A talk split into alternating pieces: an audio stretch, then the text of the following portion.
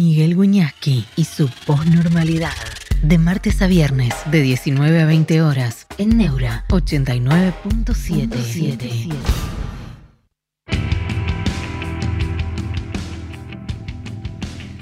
¿Cómo están? Buenas noches, bienvenidos a la posnormalidad.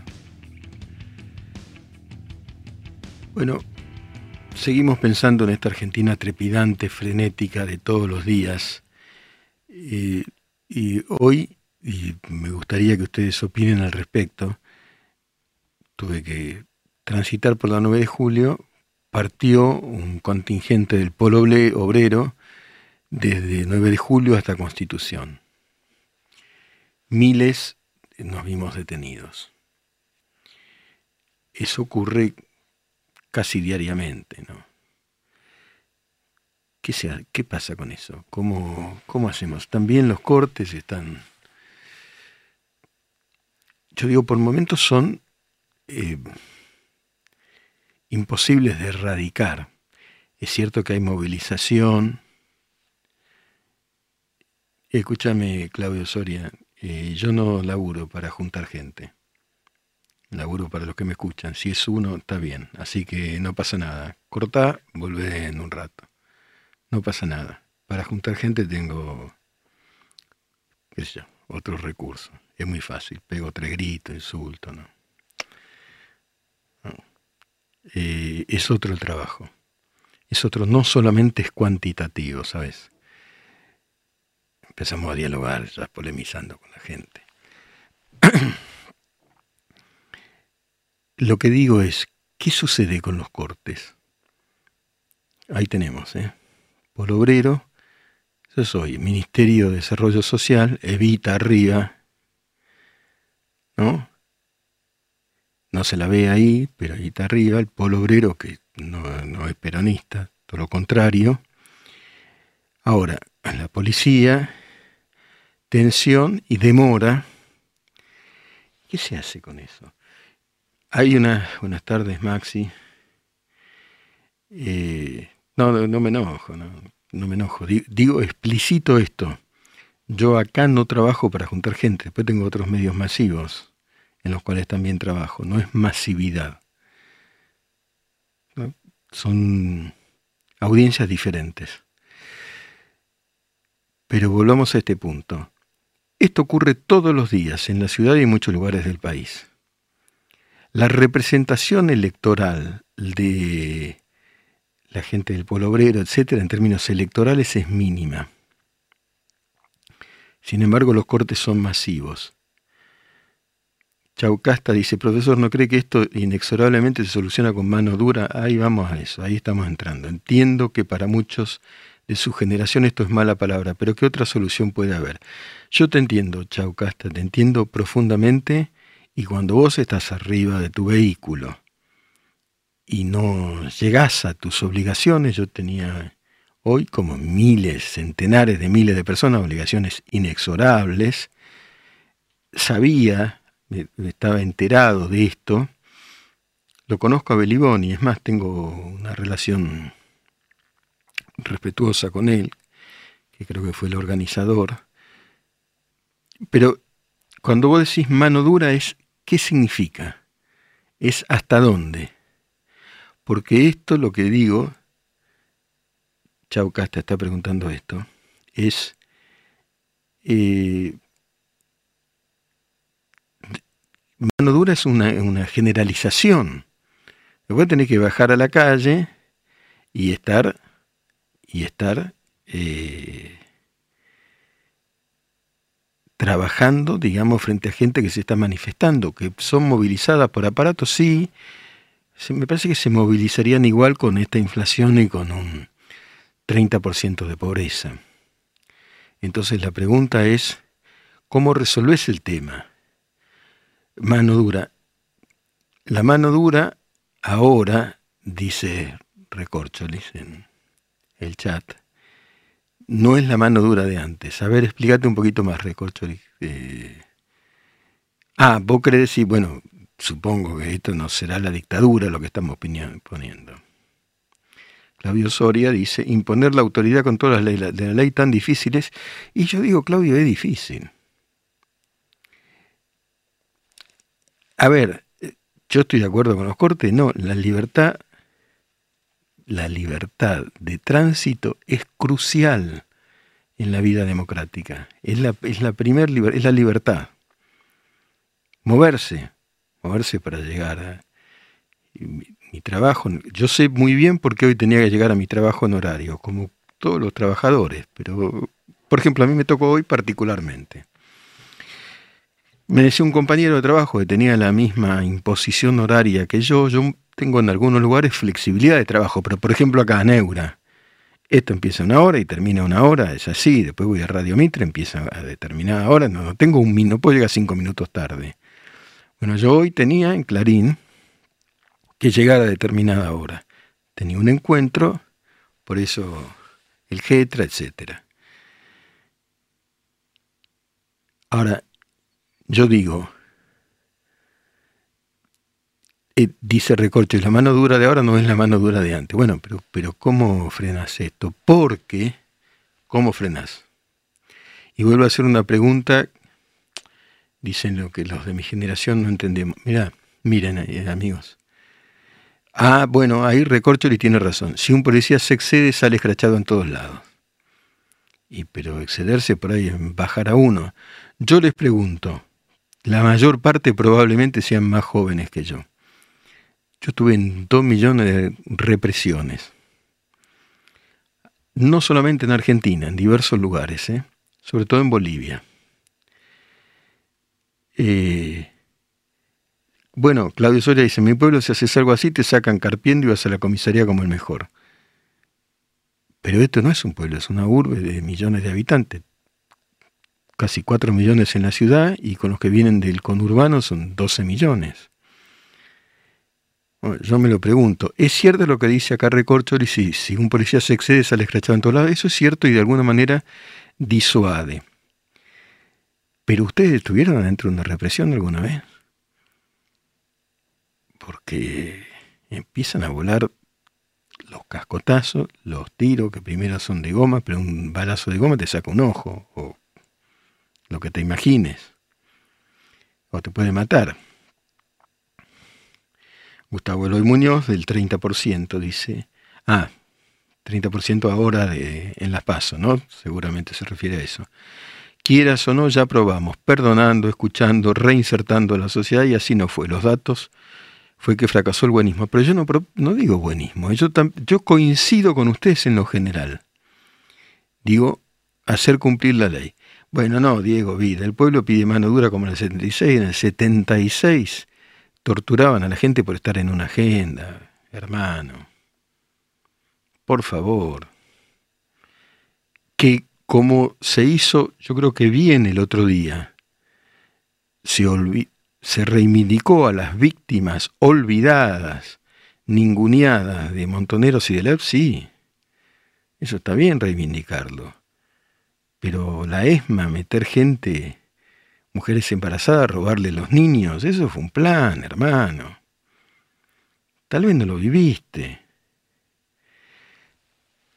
Eso había que haberlo vivido. Claudio Soria, yo nunca me metí en líos y eso que laburé en el puerto toda la vida y mire, y mire que es conflictivo el puerto. Yo tampoco. Yo no me rete, profe, dice Gustavo. No reto a, a ver, no reto a nadie. Pero por suerte tengo la libertad de poder hablar, la libertad que me da Neura, de trabajar como trabajo, de no no hacer amarillismo, ¿viste? No. Hago así. En el diario Clarín escribo, miren, les voy a contar una cosa. Vos tenés un sistema que te da consejos para escribir. Y a mí me pide un facilismo que no, no le doy, le voy a dar bolilla a la inteligencia artificial, que muchas veces me parece estupidez artificial. Déjame que a esta altura de mi vida escriba como se me ocurre a, la máquina y, a veces no se entiende, que no se entienda. No siempre trabajar para las mayorías es lo mejor, pero no reto a nadie. Chau Casta, a ver si el Estado no puede solucionar este problema que por algo tiene el monopolio de la violencia. ¿Cuál es la función del Estado? Dar asistencialismo. Es por eso traigo este debate, porque es un debate interesante. Por supuesto, el Estado hasta ahora no pudo resolver este problema. Y con, el y con el asistencialismo tampoco lo resolvió peor. Financió a unas corruptelas terribles entre los intermediarios que reciben ese dinero y lo manejan sobre todo para sí mismos y hacen. Claudio dice, no es eso de la ESMA y terrorismo de Estado ni loco. Ahí pagan todos juntos, justos por pecadores, pero mano firme para ponerlos al costado y liberar la calle no es tan difícil. Espero que no. A ver, Sambucetti, ¿qué opina sobre la censura de quienes cuestionan la versión oficial de los medios sobre un hecho? Hasta Twitch lo está haciendo. Lo hizo YouTube con Trump, Twitter. ¿No será demasiado ya? No, yo, la interacción, eh, Sambucetti, de la interacción, por eso estoy acá, porque hay interacción. Me parece algo formidable. Lo que sí veo, porque conozco, que los diarios de referencia tratan de verificar los hechos tal como son, ¿eh? y que en las redes no hay eh, discriminación entre lo verdadero y lo falso. cancelar a alguien me parece grave. Yo estoy de acuerdo, pero en, en casos estrictamente periodísticos, tenés que acercarte a los hechos lo máximo posible y decir cualquier cosa, porque Twitter, etcétera, son muy tóxicos yo sé muy bien que hay gente paga, ustedes también, que desvían la conversación, que agravian, que, lo, que, envenenan la conversación. Y vos decís, bueno, a ver, si te están pagando para insultar, eh, eh, no, no, podemos conversar. No, eso no es cancelar, se autocancela a alguien. Se ha investigado más en las redes sobre la pandemia que en los medios tradicionales. No, las redes son cruciales, pero en, en, buena medida no, yo no sé si se investigó más en la pandemia. Los medios tradicionales, sacando a los médicos y demás, sacando al aire a médicos, yo entrevisté a, qué sé yo, 200. Bueno, fue, fue puesto eso a la discusión pública. Ahora las redes coadyuvan en la medida en que tengan sus eh, partícipes buena voluntad, y hay mucha mala voluntad. Hablo de lectura de papers oficiales. Sí, no, no. Eh, a ver, yo estoy en las redes. Yo y, yo creo que todos los, mis colegas más, los colegas más relevantes, uno sabe lo que sucede. Tenés que tener el oficio de eh, saber vos discriminar lo verdadero de lo falso, no comerte lo que yo llamo la noticia deseada. No. Chau Casta, yo veo lo siguiente en la política argentina actual y en esto meto a los políticos, medios de comunicación, economistas, etcétera. Son todos monos caminando en la mano de la mano de Buda. Buda sería mi ley. A ver, no te entiendo del todo bien. Ah, a ver, ahí dice, esto es una metáfora budista que dice que el mono corre pensando que es libre, pero termina haciendo lo que Buda quiere. Como una libertad eh, ilusoria, decís vos si es que te entiendo bien. Leonel Muñoz dice, profe, tiene que entender que en mi caso nací en el 84 y lo único que veo es un país en decadencia. Y mi madre me dice que antes se vivía mejor, más seguro. Sí, Leonel, tiene razón tu vieja. Yo nací mucho antes que vos. A ver, siempre fue complicado vivir en la Argentina, ¿eh? Escuché una cosa, siempre fue complicado. Y de los 70 para acá ni hablar. Yo en los 60 era realmente muy, muy chico, pero tengo recuerdos y era un país mejor. Era muy, muy chico en los 60. Bueno, Jorge Hugo Figueroa dice que gracias por leer los mensajes, ¿no? Que bueno, es lo que básicamente me, interesa sobre todo escuchar y leerlos en voz alta para que todo el mundo opine. Después eh, hablo en otros medios tradicionales en donde la emisión es más unilateral. Pero acá realmente disfruto mucho leyendo los mensajes. A ver, eh, Chaucasta, si lográs... O sea, están, digamos, a ver, porque según lo, que eh, a, mí, lo que infiero de tu mensaje, los que los seguidores de mi ley se creen libres, pero están todos siendo tutelados por uno que es el jefe de la manada. ¿Eso querés decir? Mientras tanto, Capri 94, lo que pasa es que las generaciones anteriores se acostumbraron al Estado benefactor y alguien tiene que pagar la joda. Sí y no. Yo soy de generación anterior seguramente a vos, a la tuya. A mí el Estado benefactor, al Estado no le pido nada, nunca le pedí nada. Yo me hablo de mí porque soy yo, porque estoy acá. ¿Quién voy a hablar? Pero sé muy bien de que muchísima gente no quiere nada del Estado.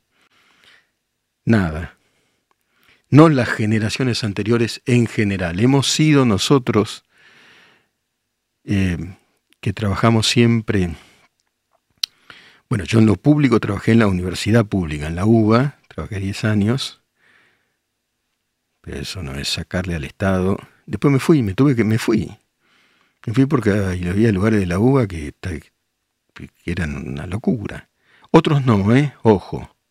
Muchos otros no, y tengo hijos que van, una hija ahora que está en la UBA, no. Pero después en el campo periodístico nunca trabajé para una agencia dependiente del Estado. Yo el Estado lo que siento que me mete la mano en el bolsillo. Yo quiero decir, toma mi ejemplo, Capri del 94, como miles de personas como yo. ¿Y que voy a seguir pagando? Y seguro que sí, voy a seguir pagando pero es insoportable. Ahora tampoco beatifiquemos a los privados, muchachos, porque no son santos. Tampoco. Ni el Estado, que son un grupo de personas llenos de vivos, llenos de vivos y de que sí. San Busetti, en cambio, dice, a mí el Estado me dio la mejor educación en salud y seguridad, pero a otros desaparecidos entonces es complicado. Yo era niño, tres años en los 70 a mí me dio, yo no pude entrar a la UBA para estudiar, lamentablemente, porque fíjense lo que pasó, entré en el 75 a estudiar filosofía, no se podía entrar, había un fascista a cargo de la facultad, se llamaba Monseñor Sánchez Abelenda, y el decano de la facultad era un tipo que se llamaba Otto Lagano, que decía, soy fascista y qué, y levantaba la mano derecha, yo no voy a repetir ese gesto. Horrible. Pero entonces me dijeron, mira, la mejor gente de filosofía de la UBA se pasó a la Universidad de Morón. Después yo estudié en Salamanca, estudié en Michigan. Pero la carrera de grado la tuve que hacer ahí en Morón. Terminó la dictadura, entré a la UBA como profesor, en el 84, pues en el 83 todavía estaban los otros. A la UBA, a la Universidad Nacional de Loma de Zamora, todo lado de clase. Tuve 10 años, después fui jurado en la UBA, ya cuando era más grande, y en un momento no se pudo más. En algunos lugares donde yo circulaba, y otros no. Yo valoro y pondero muchas cosas de la UBA. Gatito, difícil desprenderse la teta del Estado. Y para los que viven del Estado, sí. Hoy me decía alguien, tengo que chequearlo, pero alguien muy relevante, no no, pero muy relevante los empleados del Estado, la devaluación del sueldo promedio ¿eh? fue de un cero y pico por ciento. Los privados perdimos promedio un 25 por ciento. Y viejo. Entonces, si estás en el Estado, psicología y docencia, qué bueno conocer su experiencia profesor de filosofía. Gracias, psicología y docencia, te cuento. Entré en el 84 hasta ese momento estuve en las privadas, me defendía como podía, hacía periodismo, fútbol de primera B. Terminó la dictadura eh, y empecé, me quería dedicar a la filosofía y empecé en diversas universidades nacionales. Universidad Nacional de San Luis, gané un, programa, un concurso como titular muy importante, pero ahí ya era un poco más grande, tenía casi 30 años, 28, pero era muy joven para ser titular con un jurado muy importante, me fui, lo gané,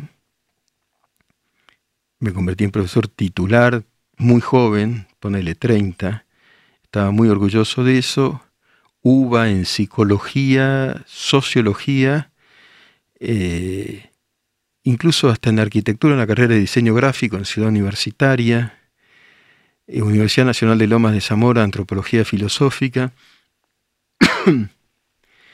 en la carrera de comunicación de la UBA en diversas cátedras, principales eh, corrientes del pensamiento contemporáneo, se llamaba PCPC.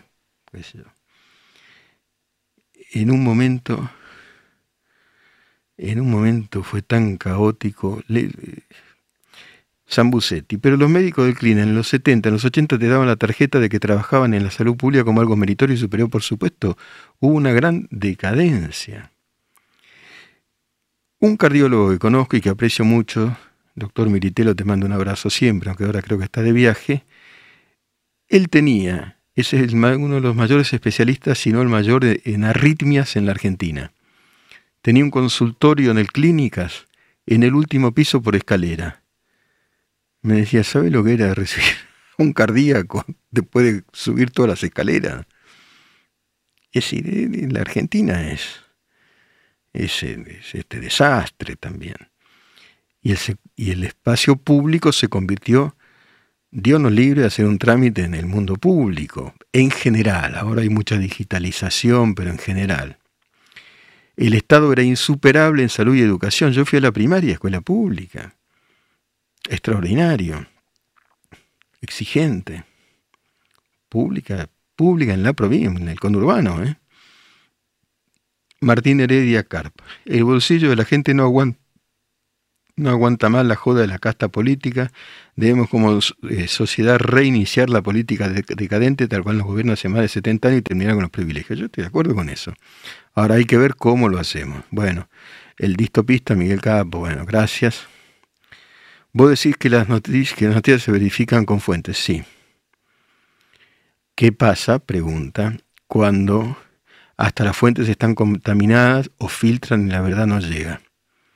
Ejemplo de ayer, el 9-11, las torres caen por culpa de los turcos con cuchillos de plástico, ponele, pero el edificio 7, el avión que cayó, bueno, sigue haciendo... Eh, uno sigue haciendo lucubraciones interesantes al respecto. Uno de los problemas que tenemos cuando vas a ver una fuente es que probablemente te esté mintiendo. Pero ahí está tu trabajo. El periodismo es un trabajo difícil. Si sos serio. Ahora, si vas a gritonear a un panel es otra cosa. Si sos serio, si sos serio, este me está diciendo esta cosa, voy a ver al otro. E, es un rompecabezas, encaja, voy a buscar los documentos. A veces se tardan meses, años en hacer una investigación, pero obviamente que uno sabe que tu fuente te puede estar mintiendo. Ahora, mi experiencia de muchos años en el periodismo es que se entiende mejor de un cara a cara, un temblor de una mano, en el cara a cara, y sobre todo si tenés un documento, si sos serio te la jugás hasta la vida. Les cuento una. Les cuento una, me pasó a mí, pero... Un día me dicen, yo hice un libro sobre los Rodríguez por eso digo también lo que descubrió en la casta ahora, hace cinco minutos. En el 95 lo publiqué. Son pirómanos, se llevaron todo.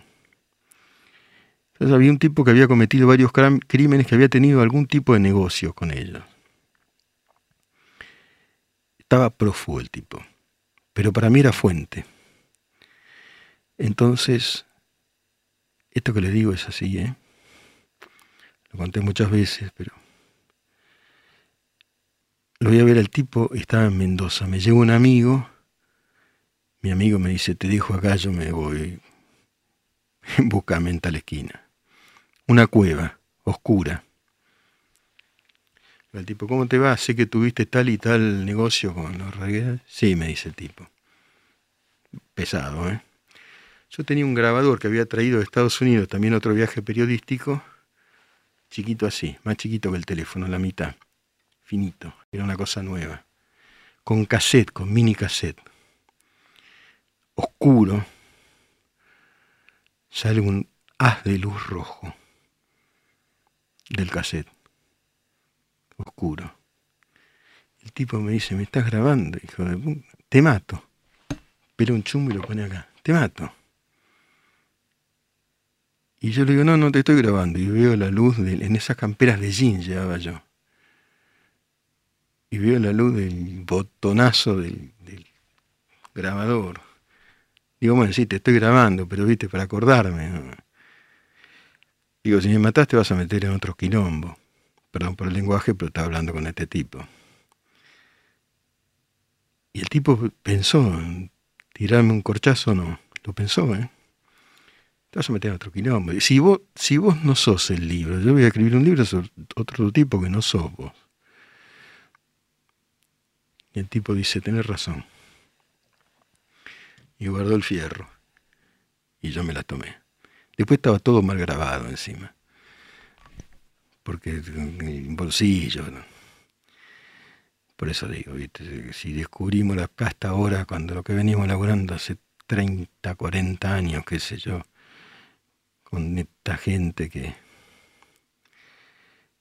Hay San Luis, dos libros escribí sobre San Luis, y a mí no me encima no me interesaba el tema, pero, fueron, pero me fui llenando de tanta información. Este, y lo escribí en el 95 y en el 2001 el Adolfo fue presidente. Una semana le bastó para hacer un desastre. Una semana. Declaró un default que estamos pagando hasta ahora. Y jojo, todo el Parlamento lo aplaudió de pie. Muchachos, todo el Parlamento lo aplaudió de pie. La casta viene. No, claro, Jorge, imagínate, acá, claro, el tipo dijo te mate. Y lo, yo me di cuenta, lo pensó. Sí, total. La nata es único, por ejemplo, que sostiene que no hubo coche bomba en. Bueno, no, no sé, sí creo que en un libro Cortinas de Humo no, pero sí hubo, ¿sabes por qué te digo? Samusetti, por, por, a ver, yo cubrí la AMBI y la Embajada de Israel. La Embajada de Israel, les cuento ya que hablamos y puedo hablar de mí voy a aprovechar. Yo cubría internacionales en la época de la embajada, 1992. A ver si les paso a los muchachos una foto, a ver si me la pueden pasar.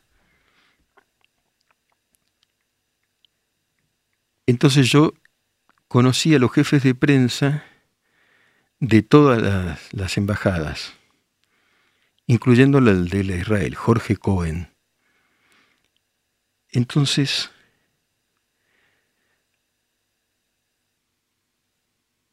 fíjense lo que me pasó. De muchas te invitan a exposiciones de diversas embajadas, iba la de Israel, como iba la de Siria, como iba Curía internacionales. estoy buscando la foto que tengo con Cohen, porque es importante. No sé si la encontraré. A ver, algunos de los chicos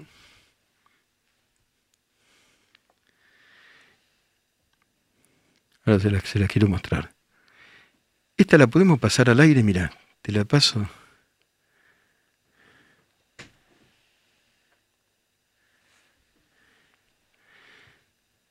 ¿Se fue?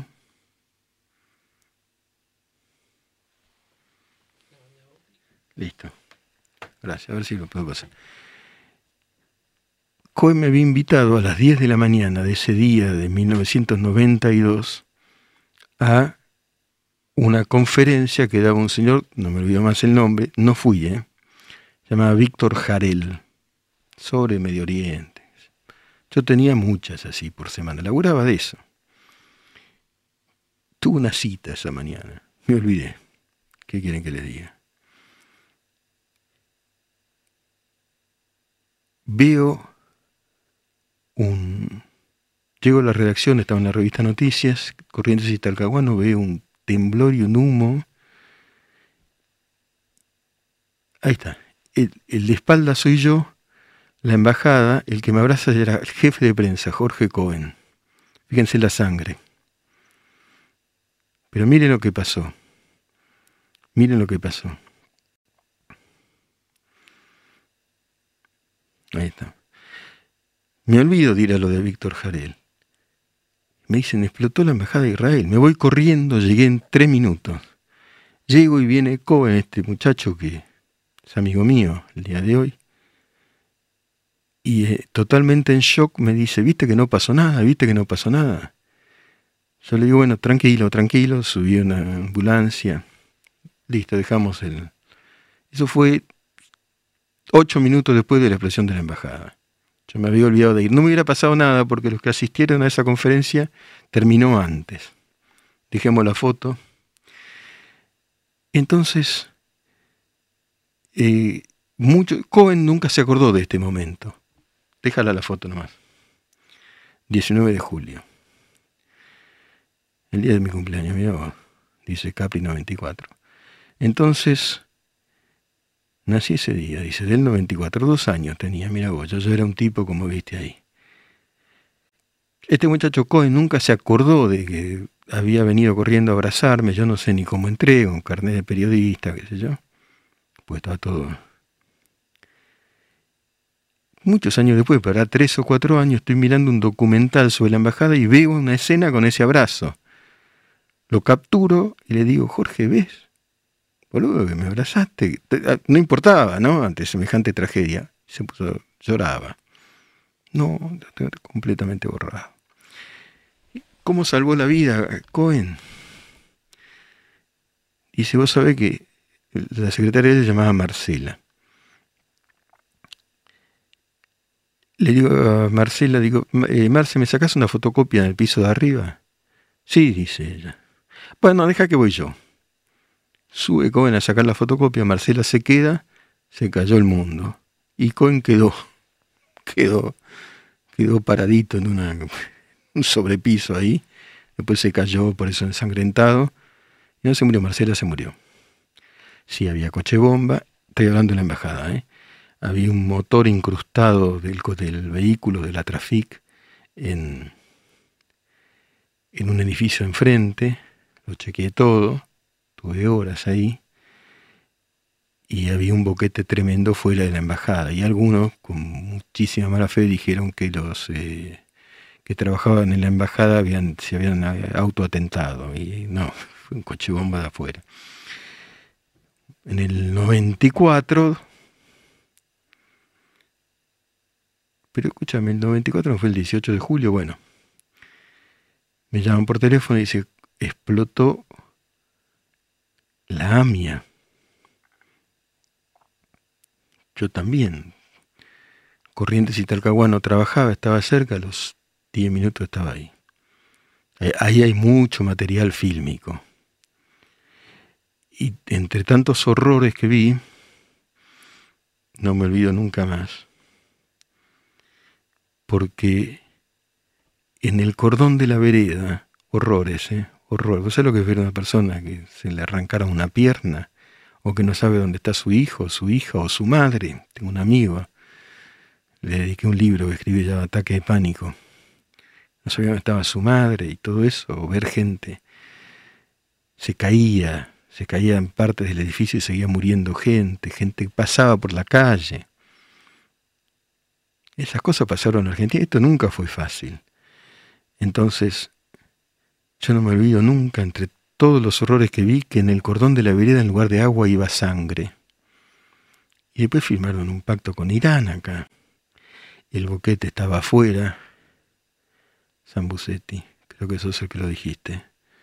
El boquete estaba afuera, lo vi, lo vieron todos. Yo estuve ahí. Eh, y no hay duda sobre eso. 18 de julio fue. Ese 18 de julio. Y después hubo una manifestación gigantesca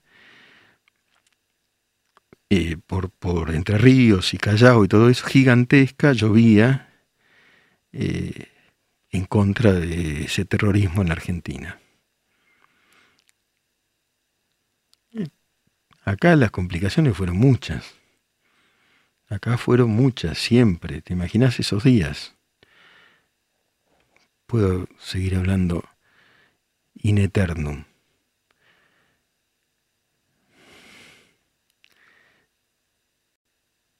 Claro, el 18 de julio fue y la embajada no me acuerdo exactamente entonces qué día fue. Bueno, es válida la autorreferencia, es válido contar la experiencia de muchos periodistas que, claro, se los acusa, se nos acusa, yo entiendo por qué, pero a veces no se sabe. Y ahora Irán entra a los BRICS junto con Argentina. Es un chiste, dice Capri. Por supuesto, viejo. Son los dos atentados. Y otra cosa, hay estudios, y eso también lo estudié. Rama 92 dicen que por la quiebra de un banco. No, hubo un banco quebrado, el Banco Mayo, pero eso fue un atentado Eh, mi hijo Nico lo investigó muy bien también. Eh, no, no, no. No, eso fue un atentado muy planificado eh, desde Hezbollah y desde Teherán, con una sede en Ciudad del Este. Los explosivos, estoy hablando de la AMIA, se escondieron bajo tierra en el Parque Centenario. Y después, muchos que daban de demócrata, que están ahí en Unión por la Patria, qué sé yo, negociaron con los iraníes. No hay justicia. El, el hecho de que la jerarquía montonera si estén libres también, también, es una gran injusticia. ¿Por qué están libres? Si asesinaron y mataron. ¿Cuáles fueron los pactos ahí? Otro día hablamos de eso. Jonathan Mereles.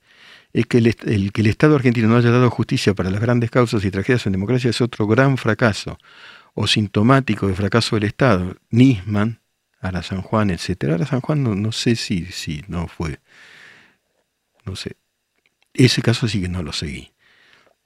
Pareciera un accidente. En todo caso, sí hubo desinversión y un submarino que tenía no sé cuántos años.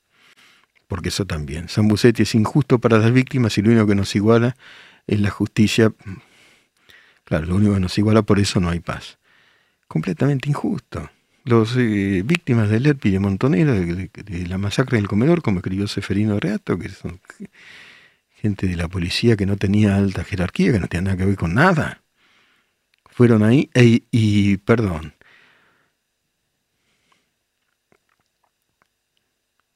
Bueno, Patricia Vuelta y su pasado montonero no es una vergüenza. Opinen ustedes. Yo tengo una opinión formada. Ella dice que nunca mató a nadie. Y pasó mucho. Yo los arrepentimientos creo, pero bueno, cada uno tendrá su, su visión. Profe, yo voté en blanco, en rechazo a todas las propuestas y partidas, dice Jonathan Mereles, vigentes, creo que seguiré en la misma línea y no me sumaré al plan miedo que gesta el gobierno contra mi ley. Ricardo Gauna, Delía estuvo involucrado en el pacto con Ian, por supuesto. Esto demuestra hasta dónde puede llegar el kirchnerismo, pero por supuesto que estuvo involucrado. Hablando con, jerarcas de Terán que deberían, para levantarles las alertas rojas, bueno, podían salir del país. Esto no es contra una etnia, una cultura, una religión. ¿eh? Esto tira una bomba en la calle. Caiga quien caiga, y cayeron. Claudio Soria dice, lo de Lara San Juan me agarró navegando en zona. Mira, contá por qué navegás, que sos marino o era una navegación deportiva, me interesa eso, Claudio. Y ya venían dos buques, uno ruso y otro brasileño, a la altura de Bahía Blanca lo crucé. Ni alarma disparó el San Juan había un temporal horrible. Bueno, lo que sí es cierto es que Lara San Juan es una era una nave vetusta. Ah, soy piloto de pesca. Mira qué grande, qué interesante. Así estamos. Hacemos una pausa, leemos un poema y seguimos. Postnormalidad. Un espacio abierto para pensar en libertad.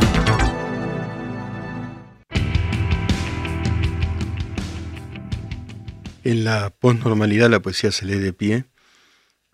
En este caso se titula el poema de Emily Dickinson, Tengo un pájaro en primavera.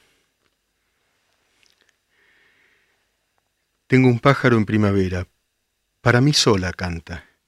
La primavera seduce, y cuando el verano se acerca y cuando la rosa aparece, el pájaro se va. Y asimismo no me quejo sabiendo que ese pájaro mío, a pesar de haberse ido, estudia más allá del mar, melodías nuevas para mí y volverá.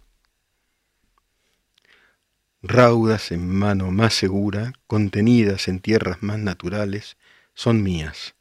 Y aunque ahora partan, digo a mi desconfiado corazón, son tuyas. En un sereno brillo, en una más dorada luz veo cada ínfima duda y temor cada pequeña discordia acá terminada. Entonces no me lamentaré sabiendo que este pájaro mío, aunque haya volado en un distante árbol, deslumbrante melodía para mí, volverá. Posnormalidad. Filosofía en radio. En Neura.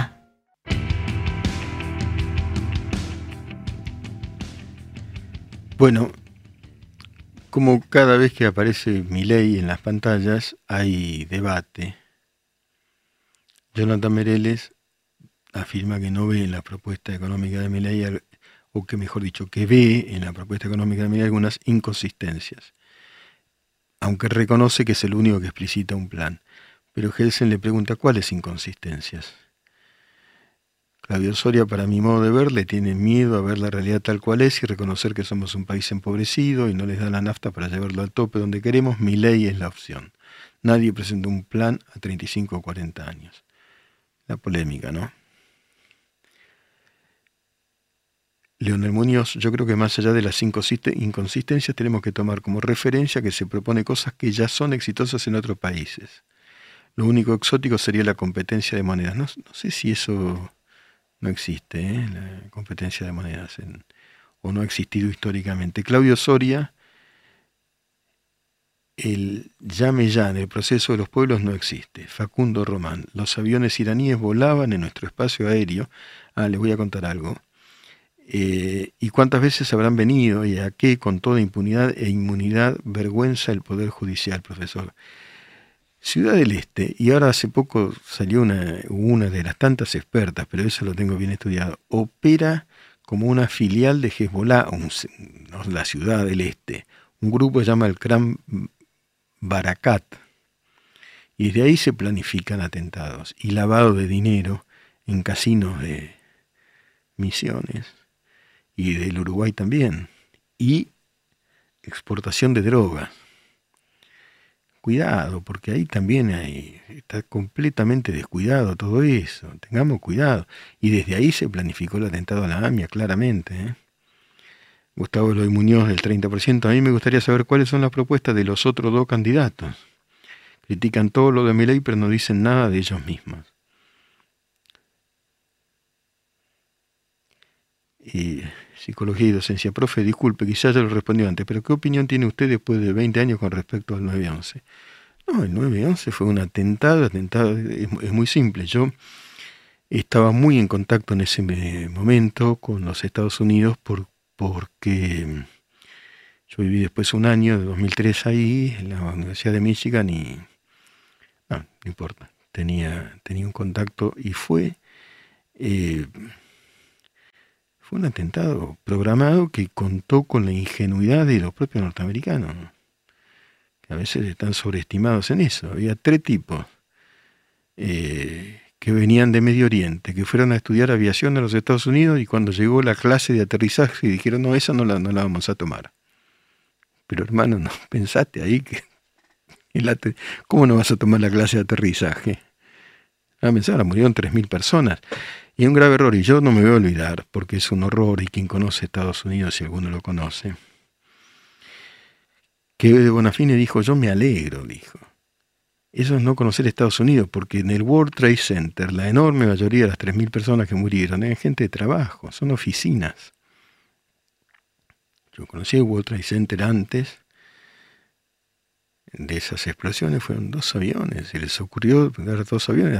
Y eh, ojo, todo armado básicamente por un ultramillonario saudita, wahhabita, que es una, una ortodoxia dentro del Islam, que fue Osama Bin Laden, que es un ultramillonario, fue un ataque proletario. ¿eh?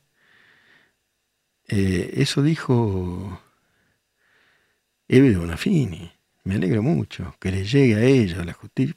La gente estaba trabajando, puede tener diferencias. Capri 94 dice, sí, mi ley es pegarse un tiro en los pies, los demás son la eutanasia, afirma. Bueno. Zambusetti eh, dice, alguien cree que hicimos intercambios con Angola, en Angola hay muchos diamantes. en este momento, los aliados que busca la Argentina en el mundo, las alianzas que pregona son horribles. Venezuela es una dictadura totalitaria. Hay un paso que no es menor del autoritarismo al totalitarismo. Ahora hay un sesgo autoritario en Argentina, lo hay, sí, obviamente lo hay, anda, anda Formosa. O al Chaco, hay elecciones en Chaco el domingo. Pero totalitario es otra cosa, donde si disentí te matan. Venezuela, Nicaragua, lo mismo, atroz. Nicaragua. Y con Evo Morales, Evo Morales y el narcotráfico, hay que hacer esa investigación, está completamente idealizado, es no conocer Bolivia. Eh, busca alianza con Israel y Estados Unidos. En Israel, dicho sea de paso, hay una gran crisis porque Netanyahu, más o menos que pretende manejar la Corte Suprema y, es una democracia Israel. Ojo, claro, dice Capi, Estados Unidos e Israel no son angelitos, no, angelitos no existen. En estos momentos además hay una crisis muy importante en Israel porque Israel, el, el 20% de los parlamentarios israelíes son árabes, no sé si ustedes lo sabían, ¿eh? tiene un espíritu democrático, pero ahora eso está en cuestión. No eso, pero hay otras cosas en cuestión. Bonafini dijo eso. Leonel Muñoz dice fue lo más nefasto que dio la Argentina. Y mirá, en su momento, bueno, desaparecieron los hijos, yo con eso no me meto, entiendo. No sé si puedo entender lo que eso significa más de lo que haya sido tu hijo. Pero después son estafas, corrupciones y barbaridades. Yo trabajé, tuve el honor de trabajar junto a Magdalena Ruiz Guiñazú. Se cumplió un año de su muerte el otro día. Una persona extraordinaria. Magdalena sacaba a Eve de Bonafini cuando nadie se animaba a sacarla al aire. Y Eve Donafini es una de las que organizó que la gente escupiera en los rostros de Magdalena en la Plaza de Mayo. Y ahí no se rompió, como me decía un amigo ayer, el pacto democrático. Jonathan Meredes, perdón, su causa es reivindicable. La causa... Eh, el primer ministro quiere hacer desaparecer la Corte Suprema. Sí, Zambucetti, sí, sí. Más o menos en Israel. Es una gran crisis. Yo espero que la sociedad no, lo permita. Es una gran crisis. ¿no? Me, parece que hay un cierto espíritu democrático que no va a poder, pero qué sé yo, el mundo está como está. Lo de Netanyahu y la Corte Suprema en Israel es grave. Martín Heredia Car, profe, porque la rebelión del pueblo en, en, general es de derecha y no de izquierda, como fue hasta hace cuatro años. ¿Qué piensa usted con su mirada filosófica? Bueno. Hola, profe, agrega Jesús Rodríguez, ahora voy ¿eh? a lo que dice Martín Heredia. Yo soy de San Juan y siento que si gana mi ley, los del interior la vamos a pasar mal. No lo sé, pero es donde más votos obtuvo. Mi ley donde menos votos obtuvo es en el AMBA. ¿Por qué lo votaron? No lo sé.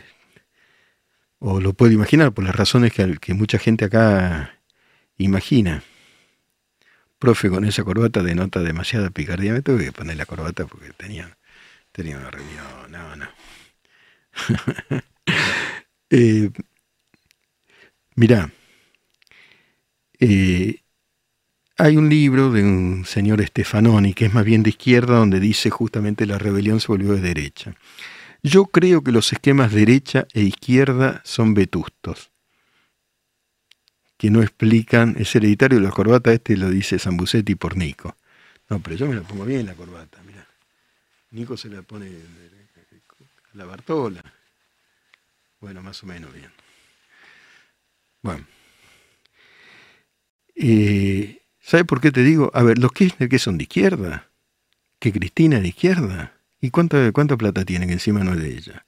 Eso es la izquierda. Y Máximo, yo no sé. Hay rebeliones, bueno, sí hay.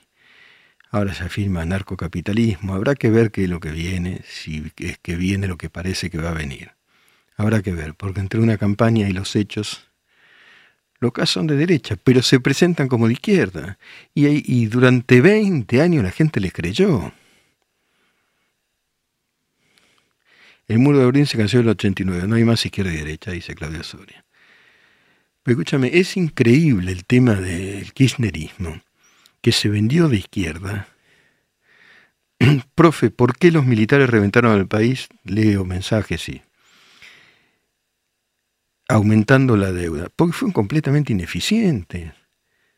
También en materia económica. Yo me acuerdo de la deuda, me acuerdo de la cifra, 45 mil millones de dólares de deuda.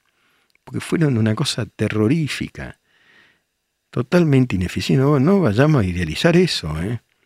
Por eso yo sé que acá hay mucha gente joven que no lo vivió. Eso era de terror. Eso salías, como te digo, estabas en la agenda de un tipo por ahí, porque antes usaba la agenda, no el teléfono. Y la, la economía fue atroz. Por eso esto nunca fue sencillo. Ese momento, no, no solo los militares, no solo los militares, pero los militares aplicaron un plan de desaparición de personas, fueron 8.900. No es poco, no fueron 30.000. Y también es cierto, a mí me pareció completamente de acuerdo, reivindicar a las víctimas de el ERPI Montonero y los montoneros, los jerarcas montoneros, Firmenich, que asesora Nicaragua, no entiendo por qué no estuvo preso, estuvo preso un ratito, cinco minutos, por qué los indultaron. Y a los militares no. Pero los militares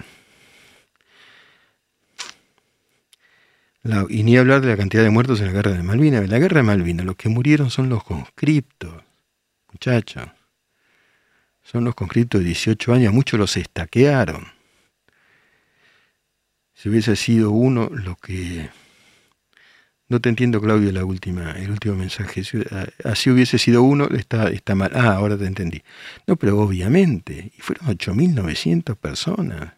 Y los sindicalistas armados, armados, otra desgracia. Pero si acá hemos pasado de desgracia en desgracia, eso explica muchas de las cosas que pasan. Corporaciones de tipos armados que metían, alguno metió eh, sindicalistas, me afirman, vamos a ser prudentes, habría este, incinerado a un par de tipos en horno de fundición o cosa por el estilo, ¿no? Sin Estado no habría guerras mundiales, no lo sé, Nico, Nicolás Pérez. La guerra es el alimento de todo imperio. Además se robaron todos los molinos. Mentiroso, dice uno. En Malvinas la mitad de los muertos fueron suboficiales y oficiales. Sí, pero los conscriptos, ¿qué tenían que ver? Pará con eso de mentiroso. Yo, escúchame, conscripto de 18 años, yo jugaba al fútbol, yo tenía esa edad. Con pibes, los que volvieron, volvieron loquitos. Una guerra eh, eh, en pleno invierno en las Malvinas suboficiales. ¿Qué general murió? ¿Qué general murió? ¿Y a vos te parece que eso dio resultado? Jorge Hugo Figueroa. Miguel, ¿es real que en hornos de Somisa se quemaron personas en situación de calle por culpa del Rodrigazo? No lo sé eso, pero que se quemaron personas en hornos en Argentina se quemaron. Muchachos, chicos, chicas, les dejo un abrazo muy grande y afectivo a cada uno de ustedes. Muchas gracias. Martes, Postnormal, con Miguel Wiñaski.